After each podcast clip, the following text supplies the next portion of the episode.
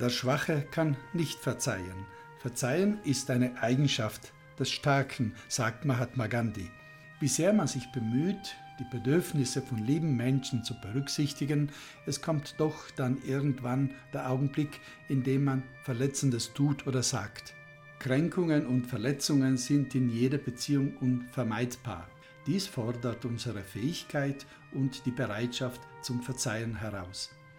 Verletzungen und Kränkungen lassen sich nicht ungeschehen machen, aber man kann lernen, mit ihnen so umzugehen, dass man nicht in Vorwürfen und Schuldgefühlen stecken bleibt. Es muss besprochen werden, was passiert ist und wie es auf den Einzelnen gewirkt hat, wie es dem Einzelnen dabei ergangen ist, was ihn verletzt hat. Die Bereitschaft zum Verzeihen soll auch in äußeren Zeichen Ausdruck finden, zum Beispiel in der ausgestreckten Hand, dem herzhaften Händedruck, der ausgesprochenen Entschuldigung, in der Umarmung, dem Kuss. Anregung für den Tag. Spreche mögliche Kränkungen oder Verletzungen an und suche eventuell ein klärendes Gespräch.